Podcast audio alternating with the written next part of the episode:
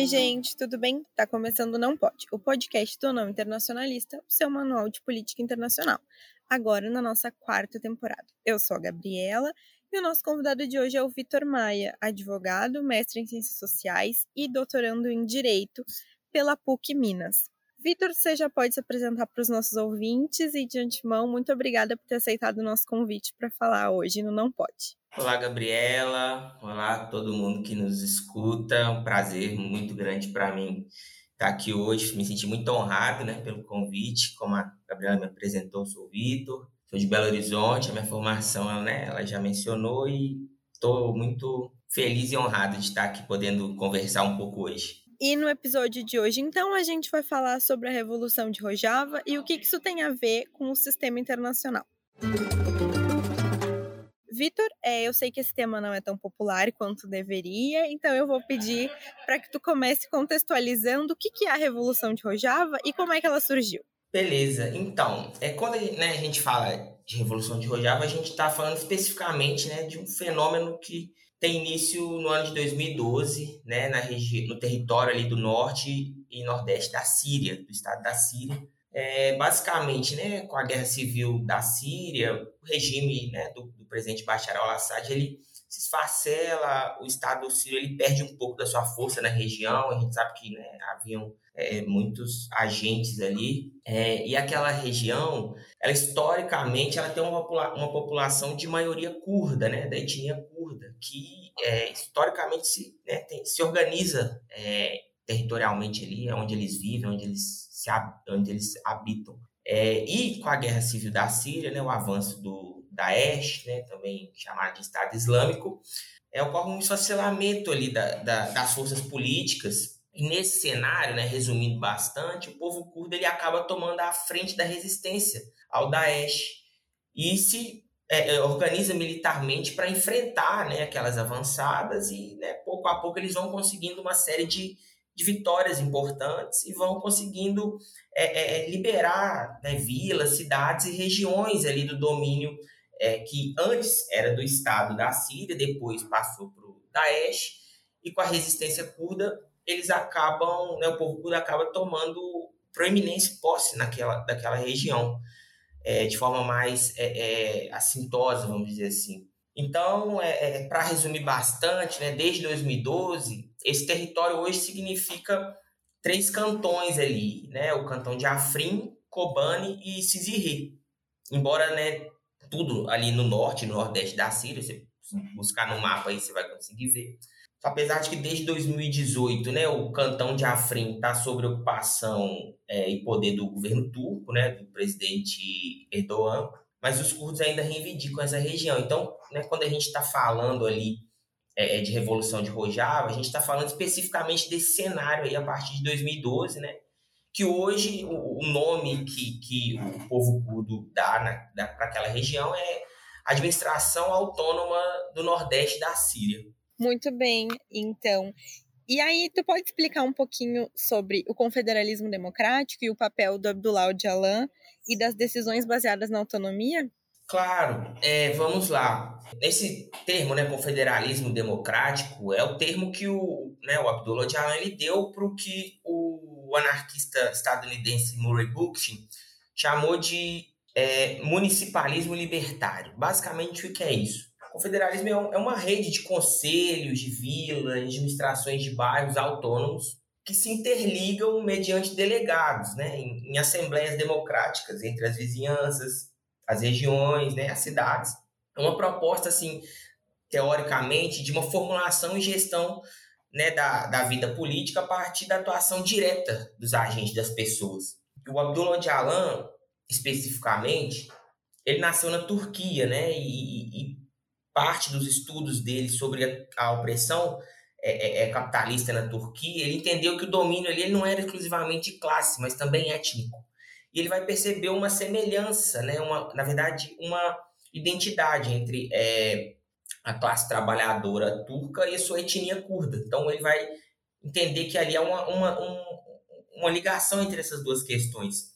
Então, como resgate né, dessa, desse, dessa identidade curda dentro das questões de classe na Turquia, o Öcalan ele vai fundar o PKK, né, ou PQQ, como eles falam lá, que é o Partido dos Trabalhadores do Kurdistão, no final dos anos 1970, né, de orientação marxista-leninista, que pregava né, a, a, a, luta armada por um Kurdistão independente. Né? A ideia era que o povo curdo é, se separasse da, da Turquia ali, inicialmente e fundasse um Estado próprio. Né? E, enfim, resumindo a história, entre momentos de maior ou menor tensão com o governo turco, né, o, o PKK ele é colocado na ilegalidade, e a partir dos anos 1990 acontece uma reorientação pessoal tanto do Öcalan quanto do partido, né, que acaba coincidindo justamente com o primeiro contato que o Öcalan tem com o Bukhin, que eu citei aqui no começo. Né, eles chegam a trocar algumas correspondências e o Öcalan se interessa por essa proposta do confederalismo e muda a orientação, tanto pessoal quanto do partido, de que não mais a ideia era um Estado independente, mas pensar uma solução pacífica é, a partir de a criação de uma rede né, dessas assembleias autogestionadas né, que se comunicariam entre as fronteiras dos estados, mas é, é de proeminência da atuação política curda, né, porque o, o, o ele vai entender que é, a fundação de um Estado-nação curdo independente seria um problema em si, porque justamente a ideia de Estado-nação é, excluiu o povo curdo né, é, é, é dessa, dessa autonomia territorial. Então ocorre essa reorientação ideológica. Mas acontece né, que, enfim, resumindo, é, o PKK sempre enfrentou é, muitos problemas com o governo é, turco. Então, por, por causa dessa repressão, ali nos anos 90, o Öcalan ele é obrigado a, a, a fugir, ele está sempre se escondendo, assim, porque o partido é colocado na ilegalidade, ele se esconde nas montanhas, em, nos, nos estados ao redor ali. Aí ocorre que em 1998, é, ele estava no Quênia em busca de asilo político e ele é sequestrado em uma operação conjunta pela CIA, né, dos Estados Unidos, o próprio governo turco e o serviço secreto israelense. Ele é sequestrado e preso pelo governo. Inicialmente, ele inclusive é condenado à pena de morte pela, pela Turquia, só que a Turquia já estava naquelas negociações com a União Europeia para adentrar né, a, a, a, ao sistema. E uma das exigências da União Europeia é justamente né, o banimento da pena de morte. Então, ocorre uma negociação ali e a pena do Öcalan é convertida para prisão perpétua. Então, desde então, o Öcalan, né, que é esse líder político, esse líder teórico do povo curdo, ele está preso na, numa prisão é, é, da ilha de Inrali, que fica na Turquia. É uma ilha-prisão. Né? Para você ter uma ideia de como isso é tratado, ele é o único preso daquela ilha. Então, né, desde então, ele, ele está lá, a situação atual dele é essa, né? mas ele é o, o, o o idealizador, vamos dizer assim, teórico, né, e, e, e também líder político é, dessa retomada dessa resistência curta no final do, a partir do final do século passado. Como é que está organizada então a comunidade curda atualmente? Então, esse é o, é o, é o grande cerne assim, da, da questão curda, né, que o Öcalan chama, né, usa esse termo, questão curda, porque os curdos, né, esse povo curdo que a gente chama, são cerca de 30 milhões de pessoas. E essas 30 milhões de pessoas, elas estão territorializadas entre quatro estados diferentes, né? É entre o sul da Turquia, o norte da Síria, o norte do Iraque e o noroeste do Irã, né? Além de um, um, uma outra quantidade de pessoas que estão em diáspora, principalmente na Europa, né? No norte da Europa, né? na Suécia e na Finlândia, e também na Alemanha e no Reino Unido. Há, um, há uma colônia é, é, de imigrantes e descendentes considerável. A grande questão é que no final da, da, da Primeira Guerra, né, quando o, o fim do Império Otomano né, de fato é, é decretado, e as potências da Europa elas dividem o mapa do Oriente Médio, o povo curdo ele é deixado, literalmente deixado de fora né, dessa partilha e não foi idealizado um Kurdistão independente. Né? Há uma negociação ali entre a Turquia, entre a presença né, da França na Síria e do Reino Unido naquela região, e o Kurdistão ele é, ele, ele é inexistente, vamos dizer assim, formalmente no sistema internacional. Então o povo ele acaba dividido né, entre esses territórios que muitos deles, na verdade todos, né, não reconhecem de fato a, a nacionalidade, a etnia curda autônoma. Então o cenário é esse, né? Assim, recentemente, né, junto com a revolução, foi criada uma organização chamada KCK, né, que em, em português, né, essa, essa sigla significa Comunidade do Kurdistão Democrático, que é uma organização não governamental, assim, né, e, e não sei se a gente pode chamar de supranacional, porque ela não é formalizada nesse, nesse sistema internacional, mas é uma organização política que busca manter a solidariedade entre o povo curdo que está espalhado, entendeu? Mas o que a gente pode dizer também é que não há né, uma, uma, uma universalidade assim né, desse, desse povo curdo, ele não é, não é homogêneo, há disputas internas assim também em termos né, do, do que eles propõem quanto à autonomia. Né, só para exemplificar, no Iraque existe o KRG, que é o governo regional do Kurdistão, que ele é como se fosse uma espécie de, de, de região autônoma do governo iraquiano, porém, de certa forma, subordinado em termos de, de, de território e de impostos. Mas há ali uma, uma, uma, certa autonomia. Mas não é um Estado independente, né? E isso é no Iraque. Né? É, é, relembrando assim, o foco da revolução é no, no norte ali da Síria, realmente, né? com esse cenário de, de, de né? ainda revolucionário. E quais são os principais desafios dessa iniciativa, considerando a estruturação do sistema internacional e o capitalismo que né, cada vez se mostra mais feroz à medida que passa o tempo. Pois é, esse também é, assim, né, eu, acho que o principal desafio, né, o atual é também o, o, o inicial, assim, né, que é resistir né, e, e continuar a existir. É, são 11 anos né, do território liberado, como a gente falou, começou em 2012 mas são cerca de 100 anos, né, desde o final da Primeira Guerra, que o povo curdo se vê nessa situação assim de, de instabilidade, né, de incerteza, de apagamento, né, é, é, como eu falei, eles estão espalhados e o, durante um tempo, por exemplo, na Turquia, nos anos 80, era proibido falar a língua, tu, a língua curda, perdão, manifestações culturais como danças, né, e até mesmo trajes. Na Síria, como eu disse, que é um, é um, um lugar também de, de população curda considerável, se a gente reparar o nome do estado da Síria, é, é República Árabe da Síria, né? Então,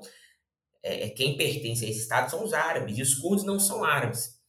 Então, qual que é esse principal desafio? É reafirmar a existência, a própria existência do povo curdo. E é daí também que surge essa reorientação do Ocalan, né? Ao perceber esse cenário, ele vai entender: olha, a gente não pode lutar por um Estado-nação independente, porque são Estados-nações independentes né, que, que relegaram o povo curdo a essa situação. Né, que, que esse é o problema do, do Estado-nação, que é a uniformidade, a hegemonia, os apagamentos, né, a, a sua íntima relação com o patriarcado e o capital, próprio capitalismo, né, a sua engenharia institucional que não recepciona a diversidade. Então, era preciso ser firme nessa ideia, né? O Ocalan, inclusive, ele é usado em dizer que é preciso romper com o sistema ONU, de que não é possível a existência de uma comunidade internacional formada por estados, porque esse sistema ele não é receptivo à diversidade, né? Ele não é receptivo ao próprio povo curdo. E é, é, é, é na leitura do, do Ocalan, o sistema capitalista ele vai nascer justamente na junção entre o poder estatal e o poder patriarcal, né? de, de submissão das mulheres, da natureza, a, a serem recursos a serem explorados, né? a serem propriedades, é, é que são de subordinação ao que o Ocalan vai chamar de macho dominante, né? É, Para ele, a hierarquização da sociedade vai surgir justamente daí. Então, é, o, o, desafio da Revolução de Rojava é justamente permanecer, né? É, é, é, é ter sua história contada e, né? e, e, divulgada não só né, como um, um, manifesto político, né, democrático, ainda né, que é anticapitalista, antipatriarcal e antiestatal, mas é, é, é, é preciso também trazer a ideia de que é uma comunidade que há 11 anos tem estabelecido né, uma forma de viver e de organizar, uma outra forma né, de viver, de organizar a vida e a sociedade, né, e de própria compreensão do mundo né, embora seja um território que a gente possa considerar é, é, é, pequeno, se a gente for comparar né, com grandes estados, a gente está falando de cerca de 3 milhões de pessoas, que é um número considerável, né? Esse é um grande problema, né? A falta da, da solidariedade internacional, assim. Se a gente for pensar que a própria proposta é uma ameaça à, à, à sociedade ocidental em si, porque é uma negação, né, dessa uniformização do Estado-nação, fica, fica evidente porque que, que há esse apagamento, esse silenciamento, né? É, a Turquia atualmente continua reprimindo, fazendo operações ilegais, né? Que inclusive invadem o território da Síria, né? E pouco é falado, né? O próprio Öcalan, que é um prisioneiro político de exceção, né? Há 25 anos, que está preso numa ilha, assim, é meio surreal falar isso. A gente fala, né, e ouvindo a gente falar, parece meio absurdo. Então, assim, os desafios eles são é, encontrar esses caminhos né, de, de, de, de, se defender politicamente, de reafirmar sua legitimidade, né, e de permanecer nessa resistência que é um, uma contrária à própria organização da, das sociedades ocidentais. Para as pessoas que conhecem sobre né, Rojava, sobre Kurdistão, é, o papel desenvolvido pelas mulheres na organização da comunidade e na guerrilha é, ele chama bastante atenção. E então tu pode comentar um pouco sobre a situação das mulheres e, e a atuação delas nesse processo? Claro, é, a questão das mulheres é, é primordial, assim. É impossível mencionar a Revolução de Rojava, falar sobre, sem se atentar a esse ponto, né? Igual como eu, eu, eu, eu pontuei um pouco anteriormente, né? O Odialane vai fazer essa leitura de que o sistema mundo em que a gente vive ele é fundamentado pelo Estado-nação, o patriarcado e o capitalismo. Tanto teoricamente quanto na prática política, é, é preciso enfrentar esse ponto do patriarcado. Né? É, o Odialan, ele vai, essa, esse exercício teórico dele, ele retorna é, à época né, da transição do nomadismo para a agricultura. Por que, que ele vai tão longe? Porque o Odialan vai reivindicar que os curdos eles são descendentes do, do povo sumério, né, que habitava ali a Mesopotâmia, Mesopotâmia ali no Crescente Fértil. E na leitura dele, é, o surgimento da hierarquização da sociedade se dá, né, quando a mulher ela sai é, do papel ali de, de provedora da vida e o, o homem, o macho, se torna, né, o, o macho é, é, é caçador e, e, e sacerdote se torna principal ponto hierárquico da sociedade. Então, assim, se essa é a origem da, da opressão, é preciso atacar essa origem. Então, o Odialé ele vai dizer que a libertação da sociedade, eu trago esse termo da sociedade porque o, o, os textos do Odialan ele vai é, é, centrar num problema civilizacional, né? A questão não é só econômica, a questão não é só política, mas há uma questão civilizacional no Ocidente que precisa ser resolvida, né? O questionamento dele é com a civilização ocidental. Então, a libertação da sociedade demanda necessariamente a libertação da mulher. E, por óbvio, né, por via reflexa, a libertação da mulher significa a libertação da sociedade. E esse ponto central para ele é o que, por exemplo, algumas é, é, é revoluções e, e movimentos socialistas falharam. Então, voltando, é, retornando aqui para 2012, né, nosso ponto central, na sociedade curda do norte da Síria, o papel feminino, né, protagonista é fundamental. A gente pode mencionar, por exemplo, a YPJ, né, que é a Unidade de Proteção da Mulher, que é o braço armado feminino, né, comandado, ocupado e gerido exclusivamente por mulheres. E foi muito importante na luta contra a, na, na, luta pela resistência contra é, o Daesh, né? A gente tem filmes, documentários sobre isso, né? Se vocês procurarem no YouTube aí, Garotas em Guerra, vocês vão ver isso. É, e, e não é uma questão puramente militar. Em todas as instituições políticas, existem espaços mistos e espaços exclusivamente femininos. Né? Não é que existe, por exemplo, né, o YPJ, e o YPG, que é a Unidade de Proteção da Sociedade, que é masculino e um feminino. Não, é um misto e um feminino. Porque é, ali há o entendimento que é necessário a, o fomento né, e a criação de territórios, de espaços políticos exclusivamente femininos, né, como ideia de, de, de alavancar esse protagonismo.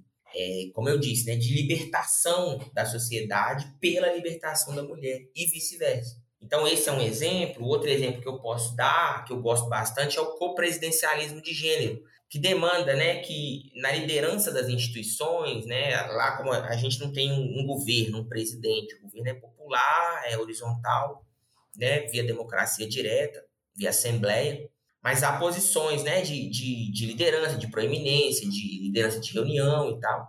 O copresencialismo de gênero ele vai dizer que necessariamente nas posições de comando é necessário que tenha pelo menos uma mulher. Né? É, é, é são premissas para é, tirar do âmbito teórico, do âmbito histórico né? e do âmbito puramente moral, mas também criar no âmbito institucional, no âmbito prático. Então, existem também é, é, né, o desenvolvimento de uma educação de gênero para crianças e adultos. Né? A gente pode mencionar a gineologia, né, que é a ciência da mulher, que é desenvolvida nas universidades, que é uma forma. Vou fazer uma, uma comparação um pouco anacrônica e, e fora de contexto aqui, mas é uma espécie de um feminismo curdo, né? A forma como que as mulheres lá têm lido o papel da mulher na sociedade e que não é puramente teórico, mas a, a ideia é, é que essa genealogia ela seja empregada nas instituições é, é, como parte, né?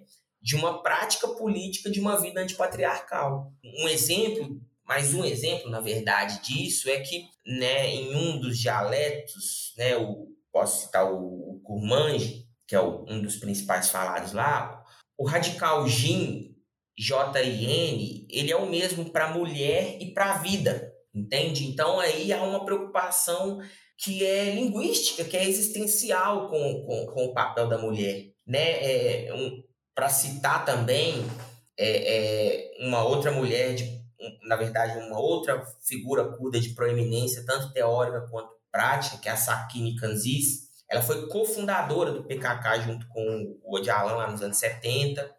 É, ela tem um papel fundamental assim na, na, na organização recente do movimento das mulheres. Infelizmente, ela foi martirizada em 2013 num atentado em Londres, mas a memória dela ainda é muito vívida e muito celebrada. Né? Hoje, por exemplo, a gente tem o trabalho da Dilar que é curda, mas vive na Inglaterra que é uma jovem, né? É importante falar isso também, que há uma proeminência não só das mulheres, mas das mulheres jovens ali no, em todo o movimento, entendeu? Então, assim, talvez o talvez não, o grande diferencial, eu acredito, da revolução de Rojava, né?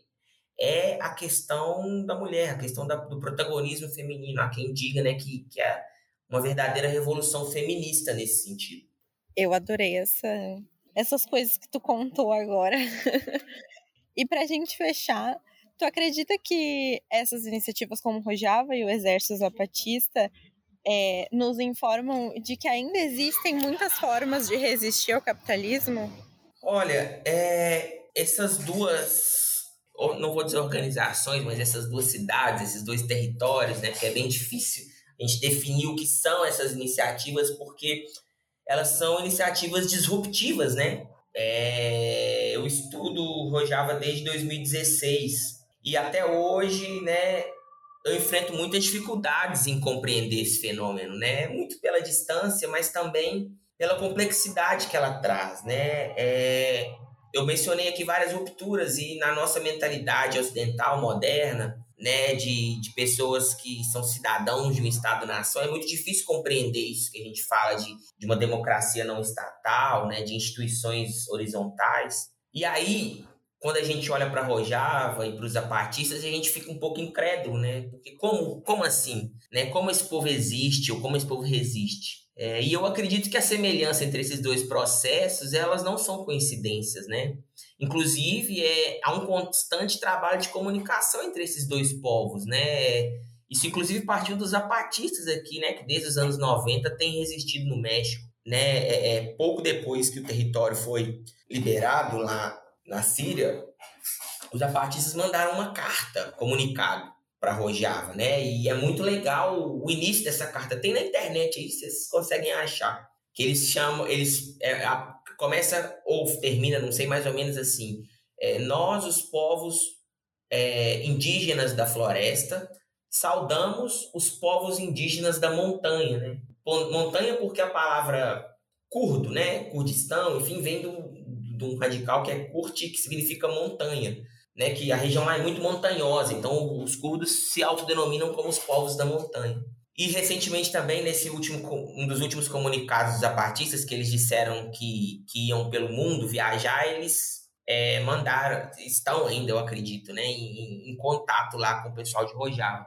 Então, assim, são resistências né, que são autônomas, que são populares, que são feministas, que são indígenas, né, que são anticapitalistas, antiestatais, antipartidárias e radicais mas ao mesmo tempo elas são precárias, né? Elas são atacadas, elas são deslegitimadas, inclusive à esquerda. Mas elas são fraturas, né? São fissuras nesse sistema que a gente conhece. É, são portais de esperança, eu entendo, né? De, de, são uma faísca, né? Em meio a essa escuridão que a gente vive, que mostram que é possível é, é, é, se organizar de outras formas, com outras premissas que não são puramente é, estéticas, mas também são, né? Mas não são puramente morais, mas também são. Não são puramente teóricas, mas também são. Mas elas são práticas, né? A gente está falando de 11 anos em Rojava e, e cerca de 30 anos, salvo engano, nos zapatistas. E, e tem pessoas lá, né? Podem não ser 200 milhões de pessoas, como no Brasil, mas são um número considerável de pessoas que provavelmente experimentam uma vida democrática, embora sob constante ameaça, mas de forma mais livre e autônoma do que muitos de nós, né? E eu gosto de lembrar que são são, uma, são outras histórias com outros protagonistas, né? Como o, o, o Walter Benjamin ele gosta é, de, de, de pontuar, né? pela ideia da tradição do oprimido, né? A história contada por uma outra tradição. Então eu eu acredito assim com muita veemência nessas iniciativas que embora assim eu, eu aceito muito dos questionamentos que são dados, né? E em relação à, à escala territorial, escala populacional, a efetiva liberdade em que se experimenta lá ou não, são coisas que é difícil de pontuar à distância e que a gente também toma muito cuidado para não idealizar e não romantizar, como se não houvessem agências específicas ali e, e disputas internas. Mas as premissas adotadas são outras, né? Um, eles são francos, né? No que eles é, reivindicam. Eles não têm medo de reivindicar o que reivindicam, que muitas vezes nós fazemos aqui de forma velada, né? Na, na, na nossa luta dentro de sociedades é, é, colonizadas, né, como o Brasil, dentro de um Estado-nação, né, um, um apagamento genocida com os povos originários, né, todo o histórico de escravização que, que pôs no Brasil um tecido social muito complexo, mas ao mesmo tempo aprisionado, mas que também existem outras histórias que precisam ser mais contadas e mais reivindicadas. E é isso que eu acho que é o grande valor ali do, do EZLN de Rojava. Inclusive, queria até citar um, um, um trechinho que foi divulgado pelo Exército Zapatista em 2021, um dos comunicados que eles fazem, né? Inclusive, fica a recomendação aí para quem quiser ler os comunicados deles. No blog deles são verdadeiras cartas assim esperançosas. Eu inclusive coloquei na epígrafe da minha dissertação porque eu acho fantástico e acho que tem tudo a ver assim com o que a gente comentou aqui hoje. Eu é, vou abrir aspas a convicção de que são muitos os mundos que vivem e lutam no mundo, e que toda pretensão de homogeneidade e hegemonia atenta contra a essência do ser humano, a liberdade. A igualdade da humanidade está no respeito à diferença, e em sua diversidade está sua semelhança. Fecha aspas.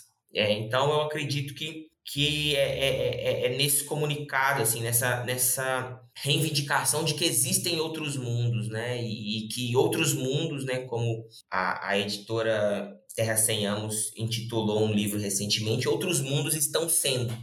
E a gente precisa é, investir e investigar esses outros mundos. Sim, eu adoro o Exército Zapatista e, e toda a história deles, então tenho muito apreço por essa citação uhum. também. Enfim, com isso a gente chegou ao fim do nosso episódio.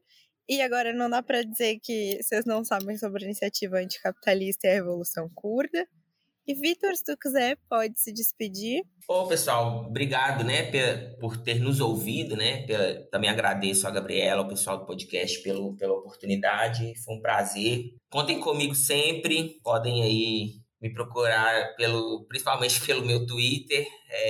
Estou é, tentando ser mais, mais comprometido com uma divulgação científica lá, mas eu confesso que às vezes eu me perco nos memes e nas trivialidades.